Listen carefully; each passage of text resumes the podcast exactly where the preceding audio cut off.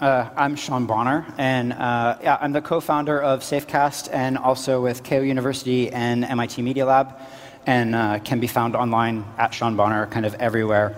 Uh, I've actually been to uh, spoken at re:publica about 10 years ago, um, and at that point I talked about citizen journalism, and they asked me to come back and uh, this year to talk about citizen science and sort of the, the connection between those things. And uh, immediately, obviously, the, the, citizens are the piece that starts to connect them. But uh, you know, for me, honestly, citizens are a really loaded word, and I don't like to use it much because you know people can argue about what is or isn't a citizen. Um, and so when I think of all of these projects, um, I like to think more about a community and um, you know the what the community wants to do and how that ends up happening. And so in trying to think about how I tell that story to you guys, I kind of thought maybe I would just uh, tell a little bit of my own story um, and different communities that I've been involved with and how. Uh, one sort of led into the other and the lessons that I learned from one and how that ended up applying. And um, so I figured I should just go ahead and start uh, all the way back at the beginning. So uh, I was born in Washington, D.C., uh, in the capital of the United States, uh, but I didn't live there very long. Um, when I was very young, we moved to this tiny little middle of nowhere town in Florida. And um, this is my first driver's license to prove that. Uh, but as a kid, like kind of growing up in the middle of nowhere, my, my outlook on the world um, was not especially positive. And, uh, and here's a picture of me from high school in uh, a television production class, and um, you can see I, I, don't really fit in with all the other other people that were there. They're all kind of like smiley, happy, and I'm this like weird kid in the middle, and I like different music than they did, and I just didn't really get along. But this is sort of a, an important picture because this guy over here, uh, his name's Tom Garland, and he was the first person ever to show me a BBS, and. Um, I didn't know like the you know sort of age of the audience. So I, you know, I'm talking about dial-up bulletin boards, right? But for me at this point, I was uh, this was really mind blowing because uh, my world had basically consisted of people who were in the same room with me, and I didn't necessarily have any choice on that. But all of a sudden, through BBS, is I could find other people who were sort of into the stuff I was into, and I could, you know, maybe leave them a message, and maybe they would get back to me. And I realized that, um, you know, people have this strong need to find their people and they want to like connect with them somehow and, and that sort of stuck with me all along. And so again i was really into this sort of like punk rock like do-it-yourself music scene at the time and i put out a record of like some of my friends bands and um, you know, the thing that really got me excited about all of this at the time was like punk rock was kind of like fiercely independent. Like we were just like doing our own thing, uh, but everybody who was involved with it was doing something, right? Somebody had a fanzine, somebody had a band, somebody had a record label, and, and we were all kind of pulling it together to create something. And once you get the idea that you can sort of make this thing and you don't need uh, you know, outside people to do it for you, that's a really hard lesson uh, to unlearn. And it sort of stuck with me through, through all the rest of the stuff. So a few years later, um, this is another picture of me in, a, in a, my friend's apartment, and this is another cool picture, um, not because my shoe uh, apparently was falling apart, and I guess I duct taped it back together. Um, but in this room was the first person that I ever knew who had IRC. And um, so with BBSs, I could leave messages, but with IRC, I could um, talk to them. You know, like I could actually have real conversations, and we could, uh, you know, immediately find find these connections. And so I kept putting out records, and um, lots of different bands and, and all this stuff over the years. And IRC was absolutely instrumental in that, in that happening at all, uh, largely because of, of this channel called Punk. And uh, that's not a hashtag, it was a channel, just pre hashtag. And um, on this channel, I could find people in other cities and say, you know, I have this band, like, what's a store in your town that might want to sell this record? Or is there a venue that this band could play? Or if we were on tour, like, traveling through, like, is there, uh, you know, somebody's house that we could crash at or something? And I'm still really good friends with a lot of the people that, that I met um, during those days and through that time. And the, the lesson that I took out of that was that um, we can actually build our own communities. And again, as, as a kind of kid growing up in this, like, this really was huge to me and, and kind of made me very idealistic and think that, that you know, with, with enough sort of gusto on this, maybe we could actually change the world. And um, so elsewhere online at the same time, I, I, was into these like kind of weird Japanese toys and um, I found this other guy named Matt Alt who was into these things, and we started making a website to try to document some of this stuff. And so we were just writing about these toys. And um, this really cool thing happened in that some other toy websites started to talk about the stuff that we were doing. Um, and I realized that uh, if you start talking about the things that you care about in public, then you attract the other people who care about them as well. And so I, there's this idea of, you know, you're finding your communities or you're creating your communities, and those things start jamming together, and it creates this even bigger thing. And for me, the next logical step on that was, was blogs, and we started having blogs. And so the first blog that I was ever involved with was, again, in, in these kind of Japanese toy world, and we were writing about these, these weird 1970s kind of toys. And, and there was an immediately a conflict that, that kind of popped up in that uh, a lot of people who were reading it were like, oh, how come you're not talking about these other toys? And you're like, well, I'm not into those toys, right? Um, so we had this idea that if we created a, a, like a community on the site where anybody could go in and talk about their own thing, um, then people would have a place to talk about the thing, and I could talk about the thing I cared about, they could talk about the thing they cared about, and this worked out really well, like amazingly well. And so rather than fighting over what we were going to write about on the site, everybody got to write about their own thing, whatever they wanted to. And uh, I, I kept that idea in mind a, a, few years later when I moved to Los Angeles. And um, local media at that time was really bad. Um, everybody was kind of chasing big national stories, and there wasn't a lot you could uh, gather from uh, local news if you wanted to find out what was happening in your town or something. And I, I realized that I was spending a lot of time uh, reading local blogs and seeing uh, what bloggers in Los Angeles were talking about. And my friend Jason DeFilippo and I had this idea that if we got all these people and had them write for just one site all of their Los Angeles stuff, it might be a cool resource. And, you know, 2004, like there, there wasn't really an idea of a group blog at the time. This was sort of a weird thing that more than one person would write a blog together. Uh, but it worked out really well, and it became this really kind of powerful thing for people in, in LA. And pretty quickly, uh, we started getting all these contacts from people in other cities that said, I love that thing you're doing in Los Angeles. Like, can we do it in my city too? And so we, we created this thing called Metroblogging, um, where uh, all these different people in different cities could write about the stuff happening in their city and they could sort of become their like local authority on it. And that's actually why I was at re:publica 10 years ago, was sort of talking about local blogs as citizen journalism. Um, and I looked all over to try to find my talk from them. I, I can't find it anyplace. But luckily, somebody blogged about my talk and they gave me all the cliff notes of the stuff that I talked about, um, which was pretty cool to find. Uh, but I I kind of covered the bases on a lot of these like really big stories uh, that were either first written, uh, maybe you know, sometimes hours, sometimes days on local blogs before uh, national or international media really picked up and started doing it. And even once they did, the local bloggers were telling it in a very different way, right? I mean, if you imagine uh, someone in um, in New Orleans when Hurricane Katrina was hitting, talking about what's happening with their neighbors and in their neighborhood and how they're preparing and how they're surviving and everything. This is a very different story than someone who kind of shows up and stands in the street with a microphone and a camera and tells you how much the wind's blowing, right? So the stories are more authentic, um, but also for the people in the cities, um, it, was, it was very powerful for them to be able to tell their own story. And they could um, help decide how they were being represented in public. But most importantly was they didn't have to sit around and wait for somebody else to tell their story anymore. They could do it on their own.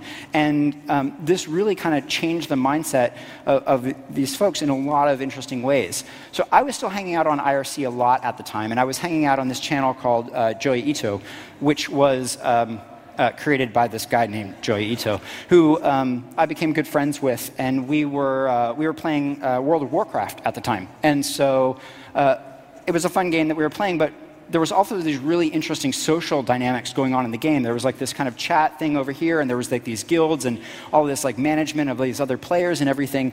Um, and, it, and it was a really fascinating sort of virtual community that was that was happening. And sort of as community nerds, this was a really uh, exciting thing for us. So we started to go to uh, Warcraft conferences. That's Joi over there, and Joi started blogging about Warcraft, and then people started blogging about Joi blogging about Warcraft, and then pretty soon he was like giving these big talks at like big like web conferences.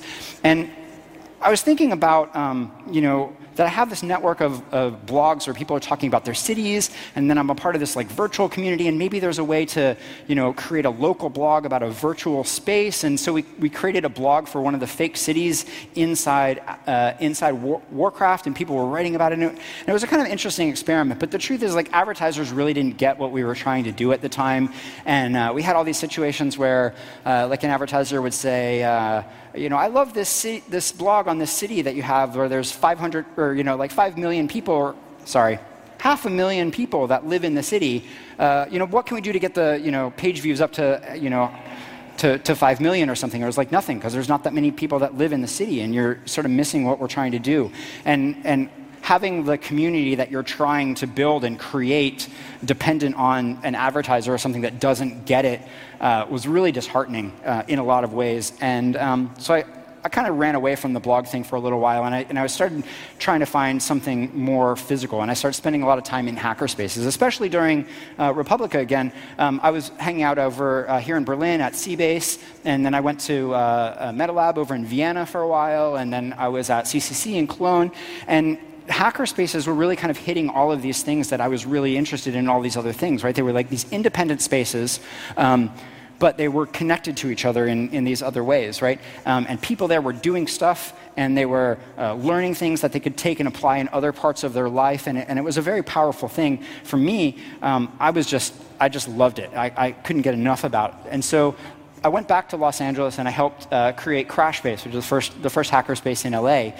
Um, and it took off right away, and I got busy with other things. I wasn't able to, to stay as deeply involved as I wanted to, but it works and it keeps working, and there's still tons of members, and there's still all of these things happening there. And the fact that it kept working even after I walked away was really important for me to see because what I realized um, was that, you know, if you get something in motion, uh, people will kind of just run with it uh, sometimes. You know, they won't just kind of sit around and wait for it to fall apart. And so, about the same time, I went to Japan for the first time. And this is a picture of me uh, on the train right after I just got off the airplane. I'm kind of jet lagged, I know what's going on. And um, this is a picture of Joi taking a picture of me on the train. And this is some guy who I wasn't very impressed by the whole thing. I don't know who he was.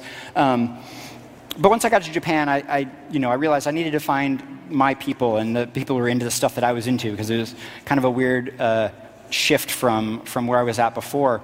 And so I started hanging out in record shops and, of course, in Tokyo Hackerspace, right? So I was hanging out with these hacker kids. And then I started to try to create some events and pull some of these people together who were involved in these different things. So this is an, an event um, that I did. Uh, in Tokyo, and, and you can see there's like me and Joi and then uh, Akiba from Tokyo Hackerspace, and you know, so pulling these people together into the room, and then here's another event from uh, from Singapore a little while later, right? And, and again, it's like uh, people from hackerspaces and like artists and, and like musicians and like kind of uh, designers and creative people that I knew from all these other things, pulling them together into um, you know into one room and seeing what can happen with it, and then March 2011 in Fukushima, this earthquake, tsunami, and nuclear meltdown, like triple thing happened.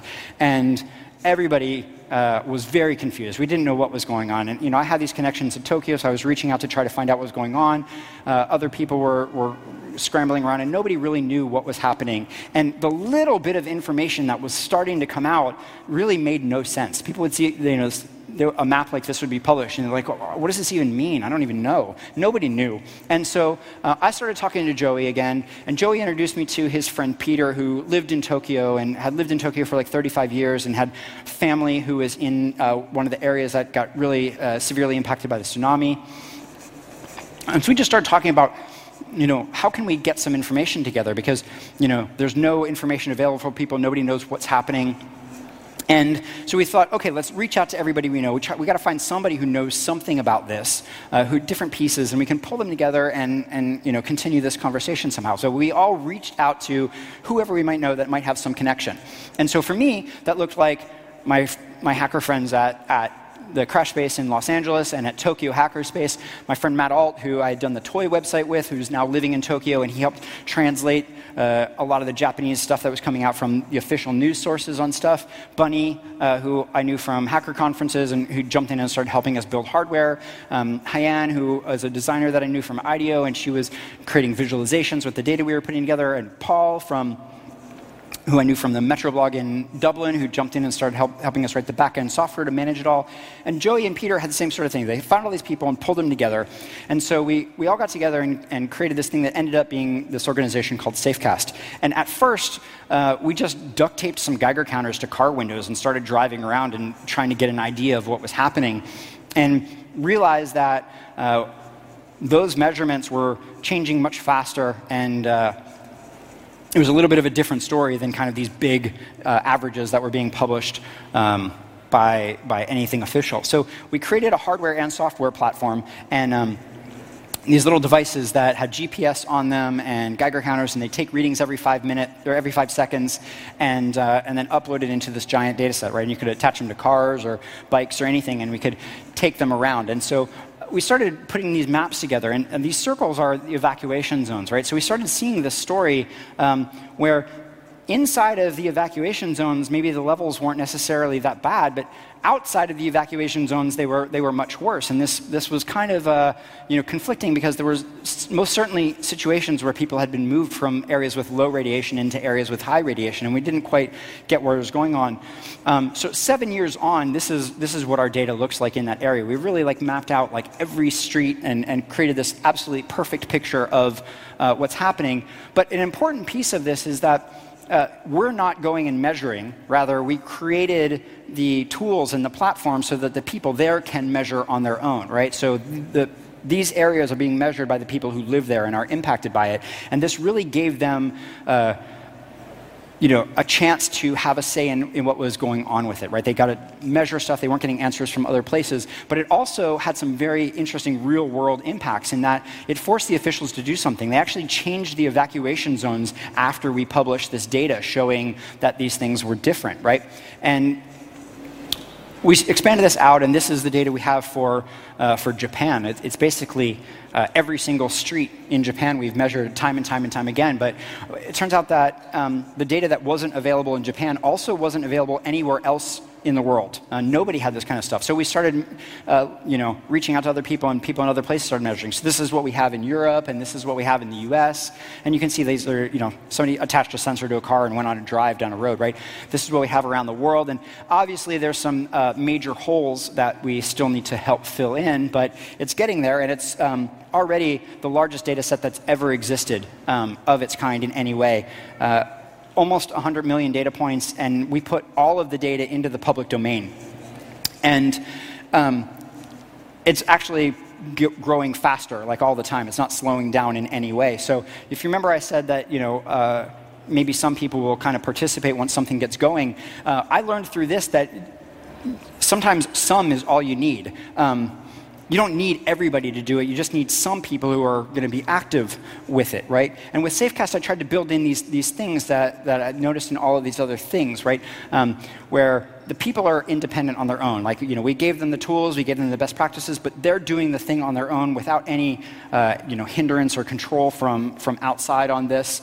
Um, there's lots of different ways for people to help with the project. Some people are making visualizations, some people are collecting data, some people are building devices. All of these different things people can do with it, right? Um, and then again, it removes the reliance on some outside authority for the people in, in the areas that are measuring it. But it's not just about um, disaster and stuff, right? So this is Peter, who I mentioned before. And a few years ago, we went to Washington, D.C. to put on a workshop about Safecast and what we're doing with this. And so if you wanted to see the publicly available radiation data for Washington, D.C., uh, the day before our event, it would have looked like this. There was absolutely nothing, nothing available. So we had this two day event where people came in and they built their own sensors, uh, found out how they worked, understood it, got their sensors up and running, and then we sent them out walk around Washington, D.C., and just measure stuff, and then come back and we'll, we'll put everything together. And so this was the data that was available just after one day of people walking around. We mapped out the whole city and found some interesting stuff. There's like the World War II memorial over here that uh, is built with very radioactive granite, and you know all these kind of things that you, you might not have known otherwise. And, uh, and that was really cool for people. But a much more interesting thing happened shortly thereafter in that the, um, the US government released their data set of radiation in, in Washington, D.C., right? So they had this data, um, but since they were the only people that had the data, they kept it secret. And then as soon as there was another comprehensive data set available, there was no reason for them to keep it secret anymore, and so they released it. And so it's this kind of thing where uh, you know, releasing this open data actually creates even more public data than, than we had our hands in at all, which is uh, where people start throwing around these kind of like words like revolution, which is cool. But the result of that is that you know, this does in fact change the world in, in all of these ways. And so um, I've been talking a lot about uh, radiation. But last year we actually started measuring air quality as well because you know that's another thing that maybe if we're putting sensors around it might be really useful to people. And so this is uh, where we just put a bunch of them around Los Angeles last year. Um, and on the on the system right now, you can see what's happening right now, or you know, five minutes ago, or the, you know, historical over the last week or, or the last month, and start see, start seeing these trends, and where all this. Uh, you know, you start comparing the data from the different sensors and start kind of understanding what it is that people are breathing in the city. And so to tie this back into the sort of citizen science idea, right? I, I don't really like um, like separating this out somehow like somehow citizen science is different than like you know real science or something because like if it's valid science it's valid science it doesn't matter who's doing it as long as the results um, stand up and and so people getting involved with this is really powerful and uh, this is a tweet that just happened yesterday, and I thought it sort of fit, so I just stuck it in. So, but anyway, it doesn't really piece of the narrative, but it kind of makes sense. So for us with Safecast, um, like trust is the big piece of this, right? Um, because we already know that people don't trust governments, people don't trust uh, you know, these big companies or uh, organizations or whatever. Um, but even independently, people don't necessarily trust each other, right? Like if there's some guy over here, he's going to say he measured something, I don't know who he is. Why, why should I believe uh, any of that, right? But open data sort of changes that landscape because if I have a device that I built myself and I know it works and I take readings on my street with it, and then somebody down the street has their own device and they take readings, and we measure the same area and we're able to compare those numbers and they line up, now I have a reason to believe what that person's saying because I, I've tested against it.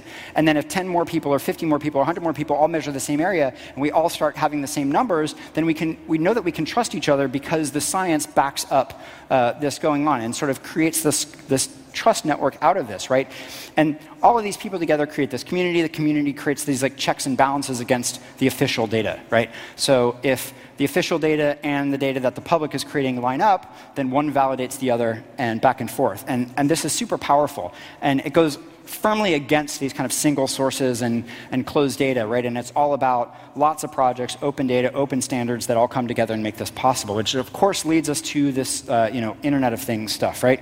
Um, which, if we're honest, is a bunch of fake. Uh, you know, closed sensor networks that are really like a one minute away from being bricks. And and these, are, these things are all designed to fail because uh, they're proprietary and they're locked down and people don't have access to their own data and you know, somebody can flip the switch someplace else and, and all of these devices just stop working. And the truth is that every dollar that's put into those companies is a waste because uh, you know, six months now, a year from now or something, the, uh, you know, the company runs out of cash or gets acquired or pivots somehow, right? And everything stops working, the data goes away, and uh, all the work that anybody's done just sort of disappears, right? And so we try to design against that with Safecast. Um, by ensuring that the community is really the powerful piece of it. Everything's open again, all the devices, everything. Uh, if all the people who kind of run Safecast disappear tomorrow, all the devices keep working. Like, people can still keep measuring their own areas. They can still keep doing all of this stuff. The data still exists and is still super valuable.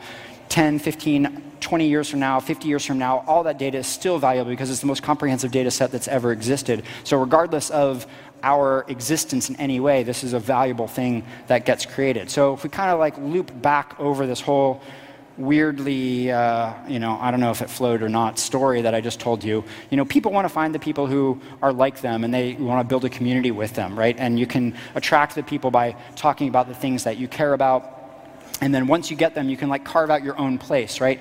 And you don't have to get somebody else's permission to make that happen. You can just do it. Um, and then other people will see that you're doing it and they'll jump on do it as well. And you know, if you get a few people who are like running with it, then you can actually change the world with it. Thanks. That's me.